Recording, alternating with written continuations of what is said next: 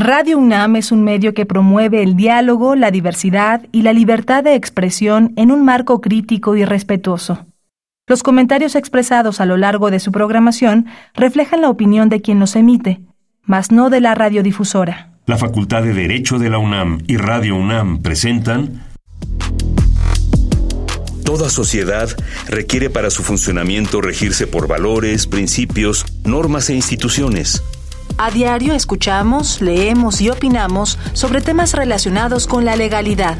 Pero, ¿verdaderamente conocemos nuestros derechos y obligaciones? Tu participación es indispensable. Acompáñanos. Derecho a debate. En la cultura de la legalidad participamos todos. Conduce Diego Guerrero. Hola, ¿qué tal? Muy buenas tardes, bienvenidas, bienvenidos a Derecho a Debate. En la cultura de la legalidad participamos todas y todos. Mi nombre es Diego Guerrero y como cada martes les agradecemos que nos sintonicen por el 96.1 FM. Esto es Radio UNAM. Y el día de hoy me acompaña quienes son la esencia de nuestra universidad. Diego Gutiérrez, de segundo semestre de la Facultad de Derecho. Diego, bienvenido a Derecho a Debate. Diego, muchas gracias por, por, la invitación, por estar aquí con ustedes. Es un honor poder formar parte de ustedes en este momento. Diego Tocayo, platícanos qué sabes sobre el tema que vamos a abordar el día de hoy. Necesitamos hablar sobre un tema que me parece de gran importancia en nuestras vidas. Sin embargo, muy poco se habla de él, el agua. Eh, es algo tan indispensable en nuestras vidas que requiere de ciertas medidas, que sea potable, que todo el mundo tenga derecho a este acceso y al saneamiento y la accesibilidad inmediata ¿no? en su vida. Tiene una gran carencia en irregularidades, las cuales muy poco se toman en cuenta y la sociedad no está tan informada como, de, como debería de estarlo. Por ello, en este espacio hablaremos un poco sobre el tema. Bien, pues ya Diego nos dio una introducción. Vamos a escuchar las voces universitarias. ¿Qué sabe que conoce nuestra comunidad sobre el tema que vamos a abordar el día de hoy? Y regresamos para presentar a nuestros invitados. Las voces universitarias. ¿Sabes cuáles son tus derechos respecto al agua? Eh, a lo que yo sé es que todos tenemos derecho a ella, eh, todo libre accesos. La verdad es conozco un poco acerca de mis derechos conforme el agua. Lo que conozco respecto a mis derechos del agua es que tanto la de uso personal como la de uso doméstico tiene que ser salubre, tiene que estar disponible y pues tiene que ser suficiente. Pues no sé precisamente cuáles son los derechos respecto al agua, pero yo creo que contemplan cosas como el saneamiento, que sea potable y que sea suficiente. Síguenos en Instagram, Facebook y Twitter como Derecho a Debate. Bien, estas fueron las voces universitarias, lo que conoce nuestra comunidad sobre el tema de gran relevancia, no se pueden mover en este momento, tienen que dejar prendido su radio si no están escuchando, porque la verdad es que el tema nos involucra a todas y a todos. Los invitamos también a que nos sigan en las redes sociales, estamos en Facebook y Twitter como Derecho a Debate. Y bueno, que nos acompañen, ¿quiénes son nuestros invitados? Querido Diego Gutiérrez, ¿quién nos acompaña en el día de hoy? Claro que sí, Diego, hoy nos honra la presencia de la doctora Claudia Elvira Romero Herrera, directora de Estudios Legales y Espacio Creativo Bajo Tierra. Muchas gracias, doctora, por el día de hoy. Claudia, bienvenida a Derecho a Debate. Un gusto tenerte el día de hoy con este tema tan relevante. Muchas gracias por la invitación. Hola, ¿qué tal? Y quién es nuestro otro invitado, querido Diego? De igual manera, tenemos la gran presencia del maestro Federico Arce Navarro, director de la Agencia de Implementación para el Desarrollo. Querido amigo Federico Arce Navarro, a quien yo además quiero reconocer, yo sí puedo presumir en mi currículum que fue mi maestro, de los mejores maestros que, que, hay en la Facultad de Derecho, sí lo quiero dejar plasmado en este programa, porque tiene esta posibilidad, además de una amplia experiencia en la materia, eh, siempre se ha involucrado, incluso estudiado por otras partes que ya nos platicará él. Federico, bienvenido aquí a tu casa de Derecho de Debate. Muchas, muchas gracias, Diego. Y sabes que el aprecio es recíproco. Ya son muchos años de seguir juntos en, estas andanzas este, académicas. Entonces, muy agradecido de estar contigo y con ustedes. Al contrario, bueno, la primera pregunta, la importancia del agua en la actualidad, ¿por qué es importante hablar del agua, Claudia? Justamente hablar de la importancia del agua, ¿por qué es importante mencionarla? Y antes se hablaba, o sea, hay temas en derechos humanos que dicen estos son de prioridad, pero realmente uno de los temas que tiene mayor prioridad y que tendría que ser de mayor prioridad en la agenda política de todo, de todo país es el agua. ¿Por qué es importante hablar del agua, Claudia? Eh, bueno, el agua es importante porque prácticamente se va a escuchar muy trillado, pero no hay nada sin agua, empezando por la vida, pero muchas otras cuestiones que usualmente nos solemos asociar con el agua están vinculadas al agua. El gran tema ¿no? de la década de los 20-30 y de la acción y demás es esta, eh, este monstruo gigante que, conocemos como cambio climático, pero cuando lo vemos de cerca eso no se refleja en otro lado más que en los ciclos del agua, ¿no? O, particularmente pues en los ciclos del agua. Es en realidad una crisis eh, del agua que va eh, agudizando sus consecuencias en fenómenos como la sequía, la inundación, los huracanes, ¿no? Todo lo climatológico, porque pues el agente, uno de los agentes reguladores del clima es el agua, ¿no?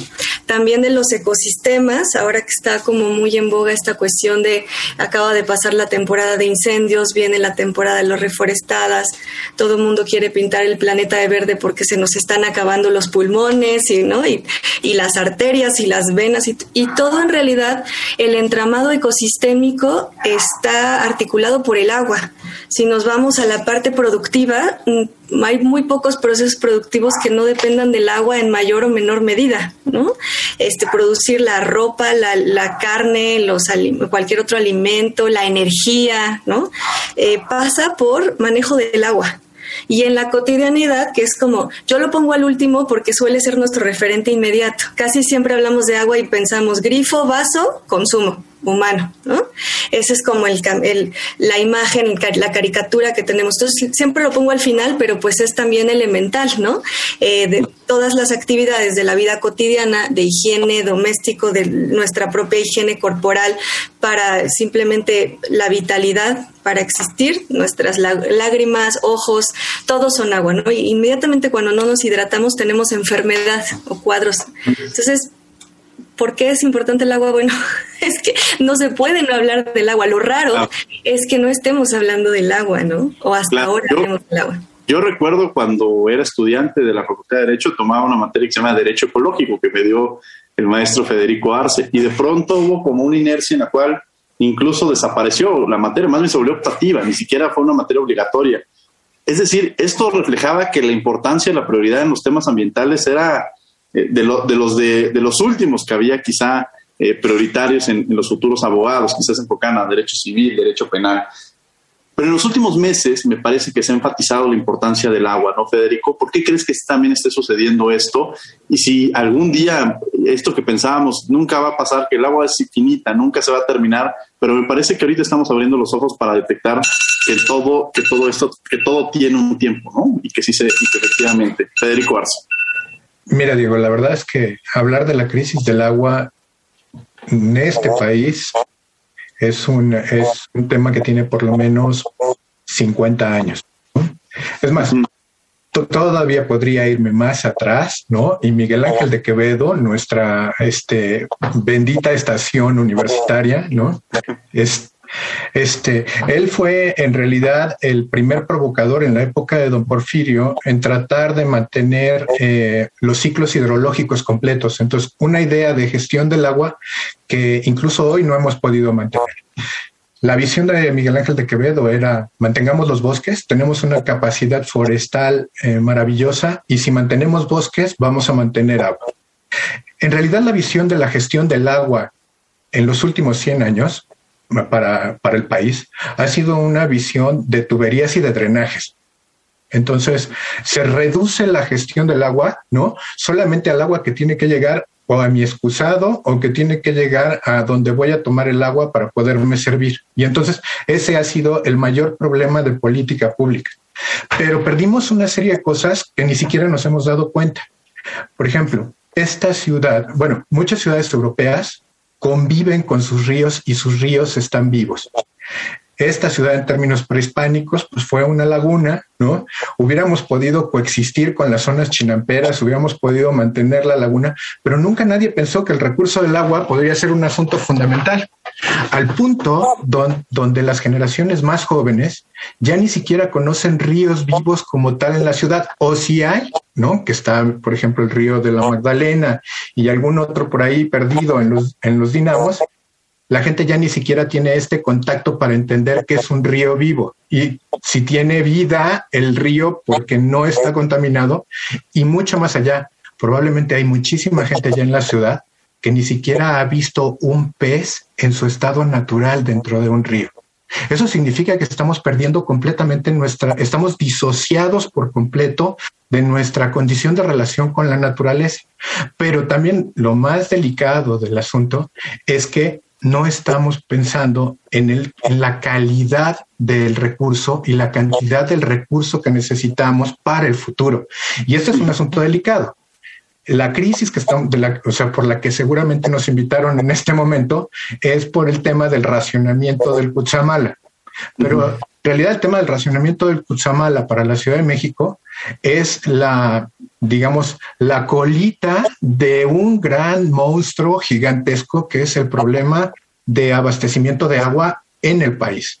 ¿no? Digo, traerla a la Ciudad de México es un desafío porque tiene que subir bombeada a mil metros. O sea, yo no sé cuánto tenga tu bomba de tu casa para poder subir el agua, pero supongo que son no más allá de tres, cuatro metros. Ponle cinco, ¿no? En el mejor de los casos.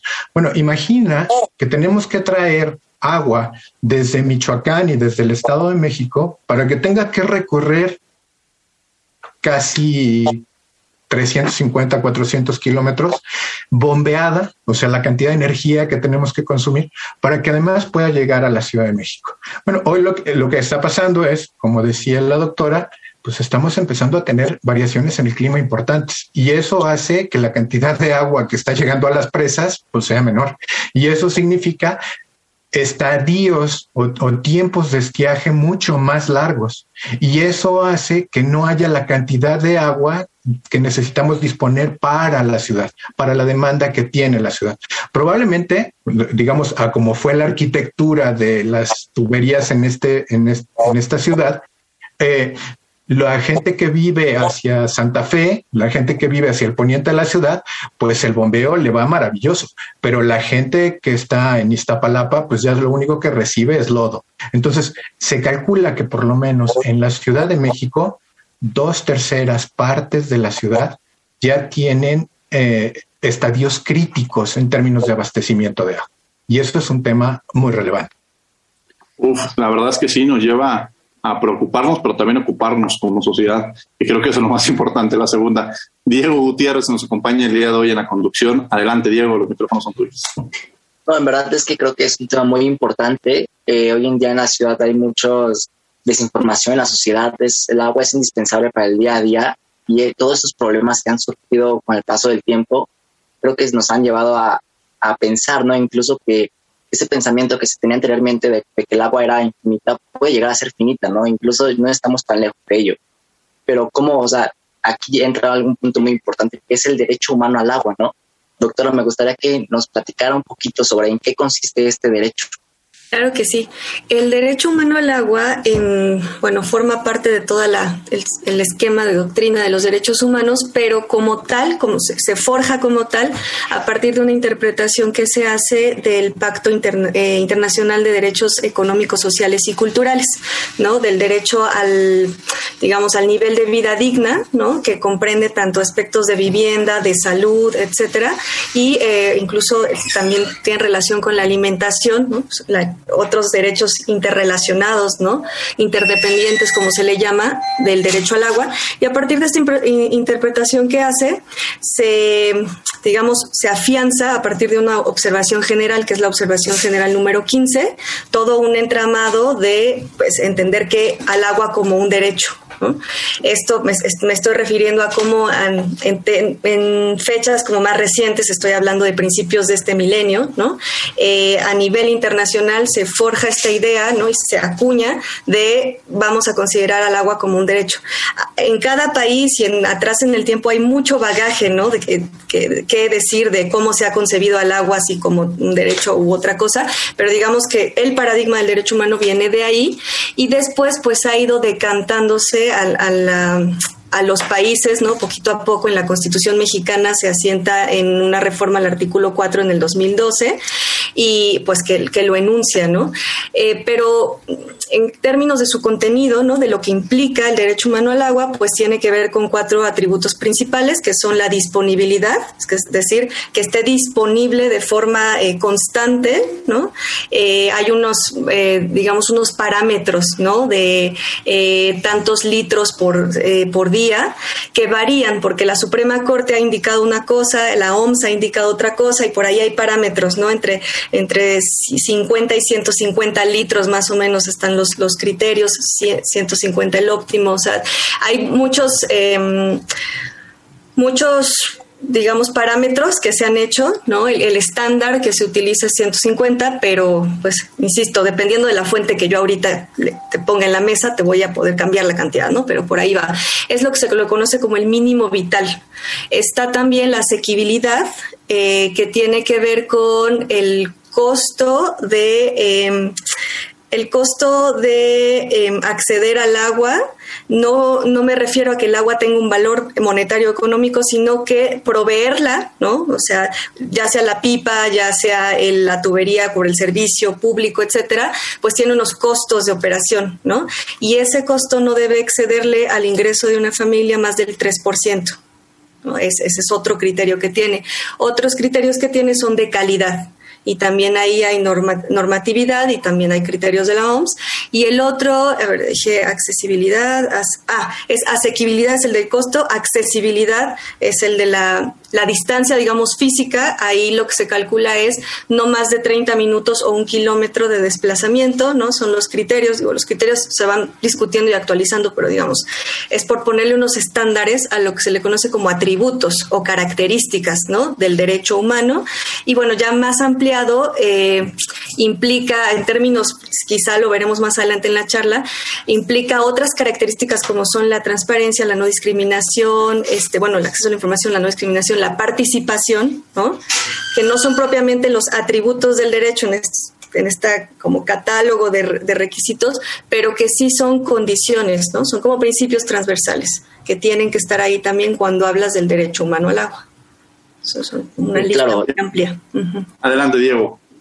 No, sí, claro, es que la verdad me, me, parece muy, muy agradable, ¿no? Y algo de muchísima importancia, ya que muchas personas o en la sociedad se tiene pues el pensamiento de que, ok, tenemos el derecho humano al agua, tenemos agua por bondis, ¿no? Nos llegue cuando nos llegue, pues te limpia, sucia, un día a la semana, dos veces a la semana. Pensamos que en eso se basa solamente el derecho humano al agua.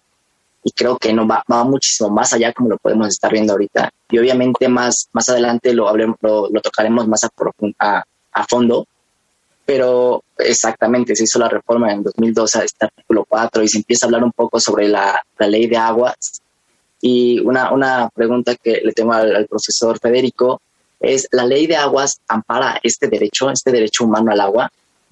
Sí, en términos generales, porque la, la ley la ley como está en este momento eh, tiene, tiene que ver con estos atributos que acaban de mencionar. Sin embargo, la ley fue eh, manufacturada antes de que se generara la garantía. Y aunque ha habido algunas reformas, eh, algunos ajustes, estos ajustes tienen que ver más bien con los temas de pago de los derechos que tienen que ver sobre el acceso de agua, tienen que ver con el tema de la extracción del agua, la gente que los que puede accesar a ella a través de pozos superficiales, tiene que ver, tiene que ver con cosas menores. Pero hay un punto que es esencial en este asunto. Podemos tener la garantía, pero si no tenemos agua, no importa la garantía. O sea, hay una distancia entre, lo, entre la aplicación del derecho y fácticamente qué es lo que tenemos como problema. Y el problema de la mayor parte de nuestras garantías, sobre todo las programáticas tercera, cuarta, quinta generación, es que estamos fragmentando cada vez más los derechos y nos estamos saliendo cada vez más de la realidad fáctica que tenemos. Y la realidad fáctica es que estamos entrando en niveles de estrés hídrico cada vez más graves. Entonces, aunque la Corte diga que el requerimiento de agua es de tal volumen, si no hay esa agua, no puedo cumplir con esa garantía. Entonces, la preocupación del Estado este, digamos, en términos, en, términos esenciales, ha sido cómo le hago administrar el agua. Pero, pero ¿qué pasa con un Estado que ya no tiene agua para administrar? O que los costos de administración rebasan lo que los ciudadanos podrían estar dispuestos a pagar por esos servicios. Entonces, ahí lo que estamos encontrando es que ya tenemos otro tipo de paradojas que está tratando de enfrentar el Estado de diferentes maneras.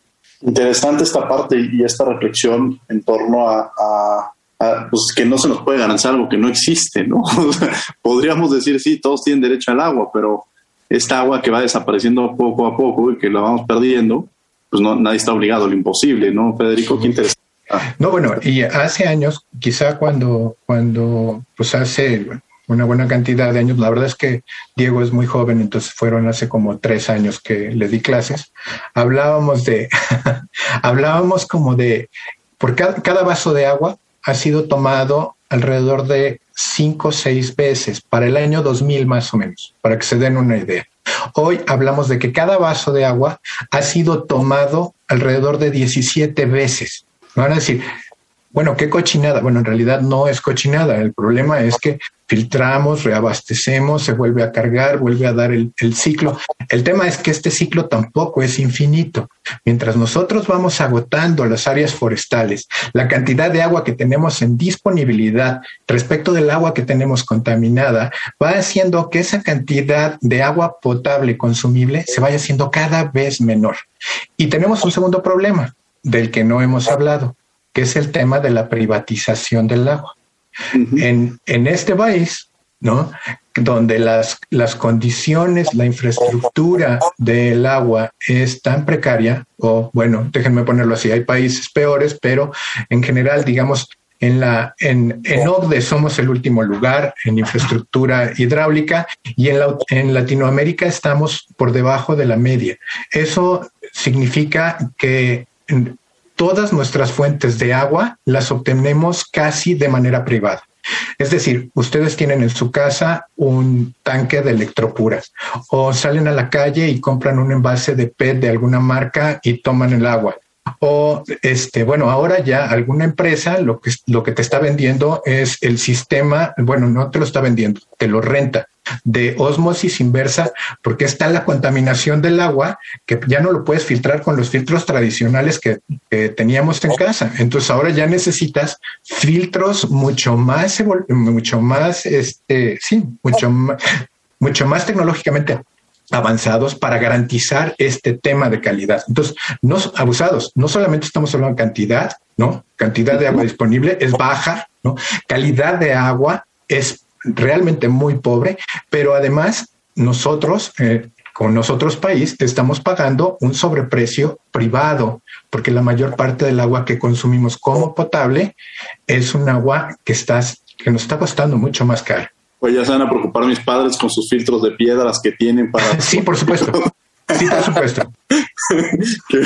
que, además no estaban muy contentos. Yo creo que después de escuchar este programa, este, regresarán a comprar estos envases que, ya mencionaba. Y esta privatización, y, en esa pregunta quiero entrar el impacto que ha tenido esta proliferación de industrias y de empresas en el tema, Claudia, ¿no? Este, que, que además es esta concientización que debe existir en torno a las mismas y que ya Federico mencionaba. Sí, es, es, muy interesante ese ángulo porque justo como, como lo comentaban ¿no? previamente, digamos, una cosa es lo que le pedimos al estándar, ¿no? El, el, ideal, ¿no? Que justo esta noción de derechos humanos es eso, ¿no? Las condiciones básicas para la, dignidad del ser humano y en su desarrollo y tal, y ahí nos podemos como ir en la doctrina. Y otra cosa son las condiciones fácticas, ¿no? Como le llamamos en los estudios políticos, los factores reales de poder, ¿no? Y aquí en el tema del agua, pues una realidad que no es de ayer, ni de tres décadas, ni de cinco, aunque cada vez va mutando en diferentes modalidades, es el tema del acaparamiento del agua, ¿no? Y eso es algo fáctico, que sí la ley a veces pone ciertos contrapesos, ¿no? Las estructuras del Estado, pero finalmente es algo, acá en Querétaro, en lo que me tocó estudiar eh, de la gestión del agua desde la fundación hasta ahora, es impresionante cómo el acaparamiento es una constante histórica de siglos, ¿no? Y solamente va cambiando el actor, la modalidad, ¿no? Pero hay muchos paralelismos. Y es el caso actualmente, pues, de algunos eh, agentes, ¿no? Eh, del, económicos, específicamente de algunos sectores no industriales que, pues, se llevan, ¿no? De, de largo las, las cantidades de, de, agua y esos, pues, son fuertes dilemas, ¿no? El, el escenario de conflictividad hídrica en, en, en, México en particular tiene una tendencia, digamos, eh, si yo lo pusiera en una gráfica, ¿no? En aumento y bueno, yo lo veo reflejado acá en micro en Querétaro, ¿no? En las últimas dos décadas se dispararon muchísimo los conflictos por el agua y bueno, esta tiende a estar alcanzando ciertos límites, ciertos umbrales y no descender el tema del acaparamiento, que eso es, en realidad es una constante, ¿no? Entonces en algún punto va a haber un, o, está habiendo, ¿no? Ya un quiebre en donde por eso eh, actualmente está esta esta gran disputa, ¿no? Que no han soltado los grupos, tanto las grandes movilizaciones sociales en el país como los grandes cúpulas, ¿no? De acaparadores de agua, en donde no, no se ha podido definir la, el destino de la nueva regulación, no obstante que el derecho ya está en la Constitución, pero sabemos quienes estudiamos el, el, derecho que si no se operativiza en una ley secundaria y sus derivadas una doctrina, pues es para litigar, ¿no? En corte, pero no es muy difícil que se materialice, ¿no? Entonces, esa disputa está ahí justamente porque hay muchos, muchas dinámicas de acaparamiento que, que están vigentes. Los pues actores más señalados, está, entre los sectores más señalados están pues de las producciones no agroindustriales o alimentarias, de la industria alimentaria, particularmente refresco, cerveza, y hay algunos actores, y también, bueno, es el caso de Querétaro, pero hay un montón de casos, el sector inmobiliario, que también es un sector que justo en esta cuestión del del el agua como, como insumo productivo, no solamente toma el agua para abastecer las casas, sino que al estar urbanizando va teniendo otros impactos en el ciclo del agua que son mucho menos visibles, pero que también están alterando ¿no? toda la cadena de, de la reserva y, de, y demás, ¿no? de los equilibrios ecológicos que se necesita para, para tener el agua. Y esa es otra realidad que está pues está rebasando ¿no? al marco legal, institucional y, y al, al ideal, ¿no? De lo que debería ser. Diego Gutiérrez, que nos acompaña el día de hoy en la conducción, estás en Derecho a Debate. Esto es 96.1 FM. Desde luego estás en Radio UNAM y el día de hoy estamos hablando sobre el agua y su importancia para la vida. Adelante, Diego Gutiérrez, estudiante de segundo semestre. Muchas gracias, Diego. Retomando el tema que, que nuestras las leyes del agua pueden decir, ¿saben Por persona les, les, otorgan tal volumen y, ok, o sea, sí, pero ¿y si no hay agua, de dónde pasa, no? Mi pregunta es que si realmente este derecho es sostenible, de tal manera que mi generación y generaciones futuras, no sé, mis hijos, los hijos de mis hijos, puedan tener este derecho realmente, el derecho humano al agua, tengan acceso a él. Y si no, ¿qué pasa? No? O sea, si en esta generación estamos sufriendo muchísimo por, por la, pues sí, por este derecho, no contamos con el derecho, no hay agua, no el agua pues tiene muchas carencias. ¿Qué pasará con generaciones futuras? ¿Realmente se sostendrá este derecho? Federico Arce. Hoy no somos sustentables, o sea, definitivamente. ¿no? Eh, eh, tendríamos, tendríamos, tristemente tendríamos que aceptar que somos un país que ha tenido en, en, en mayor cantidad de años políticas públicas relacionadas con los temas de aguas y bosques. Incluso, este, puede ser un presidente más querido o menos querido, pero ya en el, en el año 2000, o sea, hace 20 años, ¿no? Vicente Fox hablaba de recursos naturales de seguridad nacional. Es decir, los bosques y el agua necesitan un tratamiento estratégico para poder mantener la sustentabilidad del país. Sí, déjenme, déjenme lo transformo un poco en el planteamiento como más actual de economía verde de Naciones Unidas. Si, si nosotros realmente quisiéramos trabajar en sustentabilidad y quisiéramos tener trabajos verdes, tendríamos que dedicarle por lo menos 30 o 40 años al tema de bosques y agua en este país, dedicado, o sea, dedicada a la política pública a consolidar lo que tenemos hoy en la retícula boscosa, territorialmente bosques, y restablecimiento de los sistemas hidrológicos que los tenemos prácticamente agotados. Y bueno, ya se referían hace un momento, o o tenemos un problema con las actividades agropecuarias, o tenemos un problema con las actividades industriales, con las actividades alimenticias, Pero lo cierto es, también tenemos una cantidad de habitantes ya en términos urbanos que están demandando el líquido de manera directa todos los días y que, que la demanda es constante y donde no hay ningún límite de racionalidad todavía sobre el asunto. Pero digamos, esa es la nueva generación. O sea, la expectativa de lo que viene es que si las ciudades no logran volverse sustentables en materia de agua, van a tener mínimos vitales, pero sí, realmente mínimos vitales. Vas a tener derecho a dos litros de agua para poder subsistir en el día. Y esto también es una condición extremadamente crítica porque los siguientes movimientos masivos de personas en términos climáticos está previsto, o sea, Naciones Unidas ya tiene un grupo de trabajo dedicado sobre las grandes diásporas, los grandes movimientos de gente que van a ser básicamente críticos por los temas de agua. Y si es agua, lo que sigue son alimentos. Y si son alimentos, bueno, lo que, este, lo que estoy hablando es, al final, el tema del agua es un tema sensible para el desarrollo. Hace, hace antes de la pandemia, 2018-19, nos tocó trabajar con la cooperación alemana y con la cooperación francesa en un trabajo que tenía que ver eh, básicamente para medir estrés hídrico en seis ciudades, seis ciudades polo industriales del país. Y el tema, el tema es delicado. Pues, por ejemplo, déjenme, eh, vecinos de, vecinos de Querétaro, que es Guanajuato. Guanajuato prácticamente está en crisis de agua desde hace 20 años. El agua que están tomando es de, agua, de aguas profundas. Las aguas profundas se les, se les considera como aguas viejas o aguas antiguas. Eso quiere decir que han estado consolidadas a grandes profundidades durante muchísimo tiempo. El problema de esa agua es que tiene una gran cantidad de metales. La gente que está tomando esa agua está llenando su cuerpo de metales.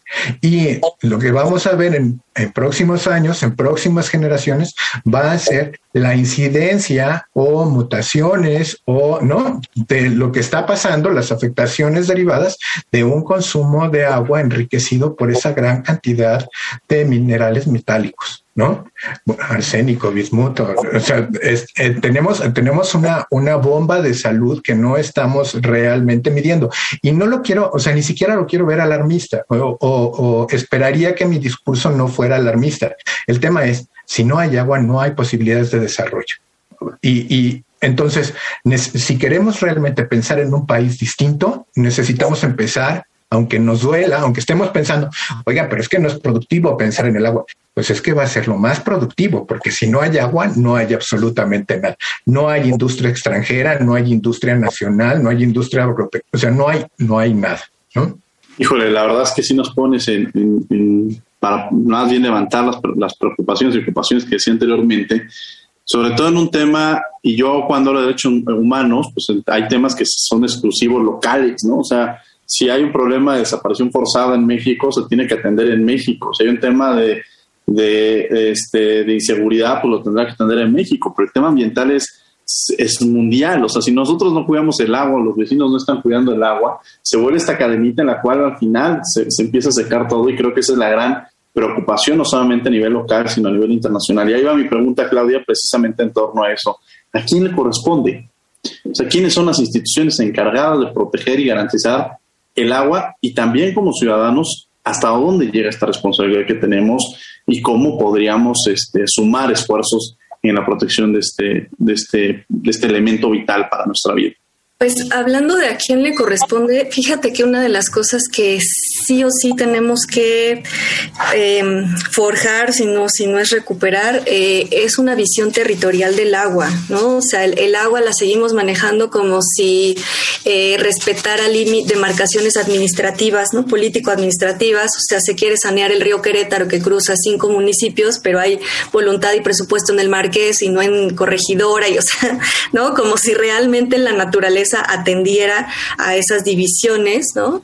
Eh, o por sector, ¿no? El agua para lo urbano, el agua para la agricultura, el agua para, ¿no? Y ahí tienes como toda la lógica como si fueran es que ese es un, un, defecto que tuvo también la ciencia y las disciplinas y toda la hiperespecialización, como de tratar de fracturar y fragmentar la realidad en pedacitos que en realidad, y el agua es uno de los temas que más lo pone de relieve, ¿no? Por eso es súper súper esclarecedor, ¿no? En interdisciplina estudiar el agua, porque esa, ella no se fragmenta. En, en, en, sectores o en... Eh, entonces, mientras sigamos haciendo eso, por ejemplo, Querétaro se regula por un código urbano, como si todo el estado, ¿no? El agua estuviera solamente en lo urbano. ¿No? Y en, y en, y en esa lógica. Entonces, eh, pues sí es recuperar de alguna manera esta cuestión eh, que no solo es sector Semarnat y, ¿no? y, la depende, dependiente de Conagua, ¿no? Porque además ahí se fragmenta, la Conagua administra lo que se extrae, pero los municipios a nivel local abastecen, se hace un desgarriate porque a la hora de la hora tú tienes, por ejemplo, eh, aguas que están cayendo, aguas negras, ¿no? En el río y llega la Comisión Estatal de Aguas y te dice, a ver, déjame ver el tubo y me tardo como 24 horas analizando el tubo porque si viniera de tal lugar, ¿no? Con tales características, pero no está en la franja de, lo, de la zona riparia, entonces le compete o al municipio o al Estado o a la federación, ¿no? Y mucho, mucho de las responsabilidades sobre el agua, sobre todo a nivel local del agua, perdón, se pierden en limbos, ¿no? Por, pasa, aquí en Querétaro pasa mucho con el tema del agua residual, porque ese esquema de responsabilidades está así fragmentado, no en sector. O sea, yo con agua te digo, te doy tus bloques de derechos de agua para tus, tus asignaciones eh, localidad para que las administres, sí compruébame que no utilizas más de lo que te doy, sí compruébame que, o bueno, compruébame es un decir porque la tasa de inspectores, ¿no? Para vigilar ese tema es súper bajísima para todo el país, no me acuerdo la cifra, pero es como una cantidad muy, muy, muy, muy pobre para realmente poder hacer una vigilancia efectiva. Pero digamos, ok, tú comprueba, pero después, ¿no? El manejo del, del, abastecimiento y, lo que hagan con otros sectores, pues es cancha de la otra autoridad local, ¿no? Entonces yo ya no sé. Y, y, eso, o sea, esta fragmentación que existe en el agua, también se traduce mucho en la, en ahorita las diferentes visiones de cómo incorporar el agua como un derecho, porque hay quien dice, ah, bueno, perfecto, legislemos el derecho humano al agua. Ya existe la ley de aguas nacionales, hagamos una ley del derecho humano al agua. Otra vez, como si el de derecho humano no, no fuera a articularse con toda la cadena de, manejo integral del agua, ¿no? Y entonces, eh, pensando que el derecho humano se, se, soluciona, por así decirlo, con darle sus tantos litros a las poblaciones que no lo tienen. Y o sea, otra vez no un tema de vaso, de grifo, de, de, de, de consumo, ¿no? Cuando en realidad, si tú empiezas a ampliar el esquema y ver justo por un lado la realidad del manejo del agua, ¿no? O sea, cómo todo está interconectado, ¿no? Este, que si tú lo, lo usas y lo, para, para, un uso, pues ya le estás. Mermando a otro uso. Eh, pero también cuando ves eh, lo que implica sostener los, los ecosistemas, como ya se dijo, que, que, permiten que exista de hecho agua, un agua que garantizar, entonces te das cuenta que no es un tema como de los litros a las personas, ¿no? Está esta visión de las personas en zona marginada, que son principalmente, nos dicen, en zona rural, y entonces que esa ley del derecho humano al agua los atiende a ellos en sus litros. No, es que eso no toca, pero para nada todo lo que implica garantizar el agua, porque lo que implica garantizar el agua es preservar los bosques, es preservar los humedales, es preservar preservar los ciclos del agua, es ¿no? Eh, controlar la extracción, es en, el en la última instancia, eso es súper importante, esto va al final, es en última instancia que el agua se abastezca y se reparte equitativamente a través de grifo, pipa, tubería, lo que sea, ¿no? Pero entonces estamos como dejando por de fuera todas las otras dimensiones, ¿no? No, es, no lo vemos como algo territorial, ¿no? Integral, sino como algo sectorial, ¿no? Es, es esto le toca a, Conafor, esto le toca a Conagua, esto le toca al municipio, ¿no? El abastecimiento, etcétera. Y eso es un talón de Aquiles, ¿no? De, de, cambiar como el paradigma del, del, manejo del agua. Yo, yo sé que las burocracias son tremendamente complejas, ¿no? Pero finalmente es algo que se tiene que redireccionar porque el agua en su naturaleza no es así no está fragmentada nuestra voluntad administrativa, ¿no? En realidad así no funciona la realidad. Y por el lado de las responsabilidades, pues quizás es muy importante eh, desde la parte ciudadana la responsabilidad de entender bien el problema, ¿no? Porque también eh, algunas cosas que pasan, por ejemplo, Voy a poner dos ejemplos muy, muy claros y, bueno, muy concretos y después, eh, eh, bueno, con esto terminaría esta intervención. Un ejemplo es que de pronto parece que es una lucha, ¿no? De pronto todo es porque somos muchos y consumimos mucho, entonces la hiperresponsabilidad de la individual. Y eso desdibuja que hay un manejo que no está siendo sustentable, y que hay un acaparamiento. Entonces parece que nos ponemos el mea culpa y toda la culpa es del ciudadano, ciudadana y tenemos que hacer un montón de cosas y eso no va a resolver. Aunque bajemos el índice de natalidad, aunque eh, pongamos todas y todos nuestro, nuestros dispositivos ahorradores y demás, si no se cambia el modelo de, gestión y el acaparamiento, pues estamos como abarcando un pedacito.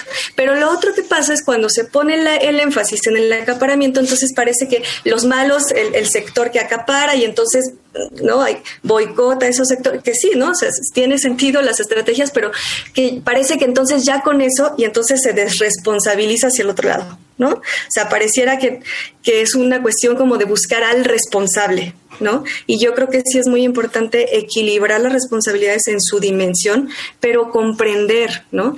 Que la escasez que estamos experimentando, porque ya la estamos experimentando, y que seguir agudizándose es una escasez provocada, no es por condiciones naturales. Y lo que la ciudadanía tiene que alcanzar a entender es de dónde se provocó esa, esa escasez.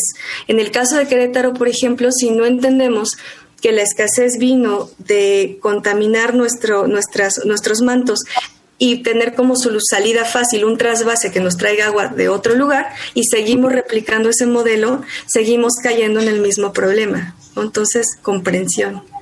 Sí, la verdad es que nos especificas un poco dentro de los temas burocráticos que, nos lleva el agua. Y eh, decía hace rato Federico, no me gustaría ser pesimista, no me gustaría ser alarmista. ¿Qué hacer? ¿Qué se tendría que hacer? En este, Federico tiene, va a decir, bueno, yo no tengo la, la varita mágica para solucionar estos problemas y si la tuviera no estaría ahorita hablando contigo en el programa, sino quizá estaría utilizándola. Pero ¿Qué hacer? ¿Cuál es esta parte de esta voz de, a la sociedad, quienes nos están escuchando? ¿Qué tendríamos que hacer? Y sobre todo también esa responsabilidad de los gobiernos. Mira, hay cosas interesantes. O sea, una cosa es el fracaso de la política o el fracaso de la gestión o el fracaso del sistema de administración de agua actual.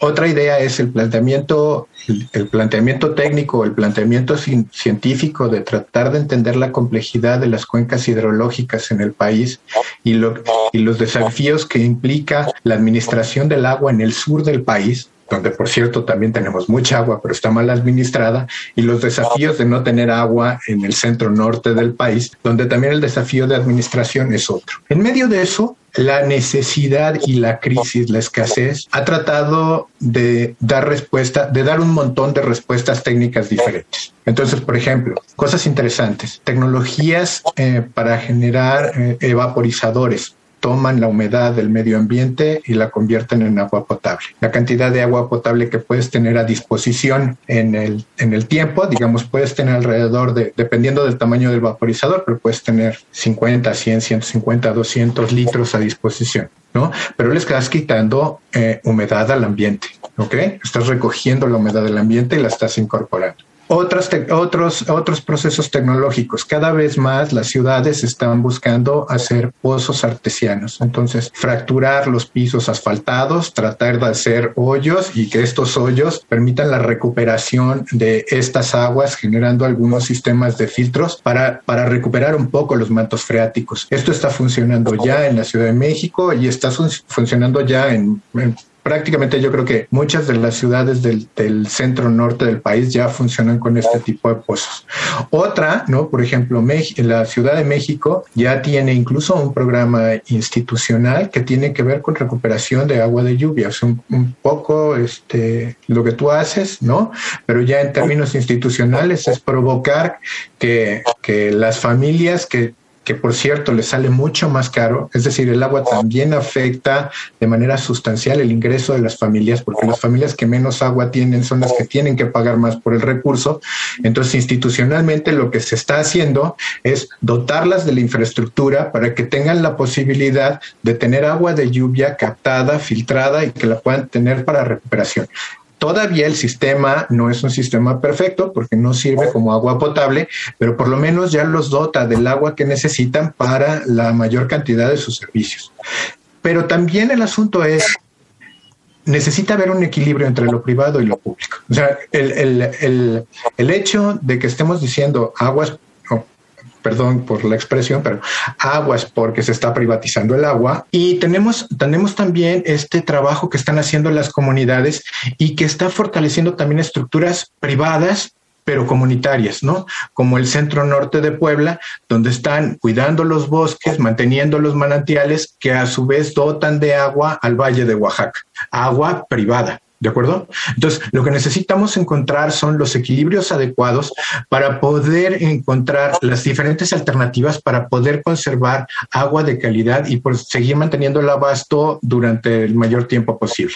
Interesante, bueno, estamos en, estamos en Derecho a Debate, vamos a descubriendo tus derechos y regresamos a la última y nos vamos aquí en Radio NAM 96.1 FM. Descubriendo tus derechos. Derecho a la educación.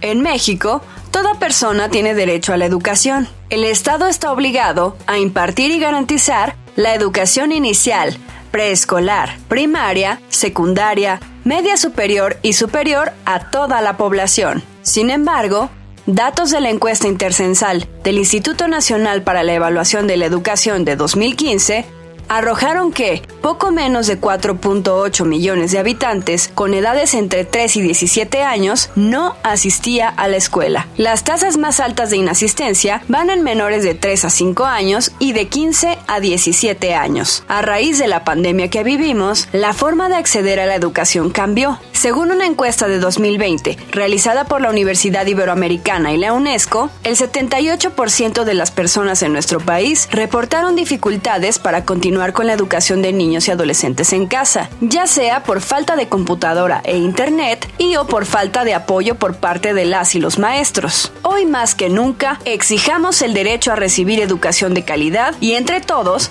acompañemos a las infancias y juventudes en su camino académico, social y emocional. Escuchas Derecho a Debate.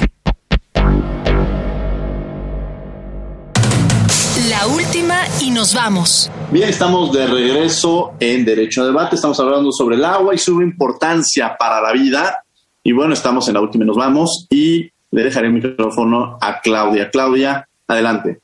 Sí, complementando a lo que comentaba el maestro Federico hace un momento, yo quisiera notar las alternativas al sistema de saneamiento. Creo que también es bien importante apostarle a otros modelos de, sanear. ¿no? no puede ser que la planta de tratamiento sea nuestra única alternativa, porque actualmente eh, muchísimas están en desuso, eh, operando a un porcentaje muy, muy menor a su capacidad óptima y demás.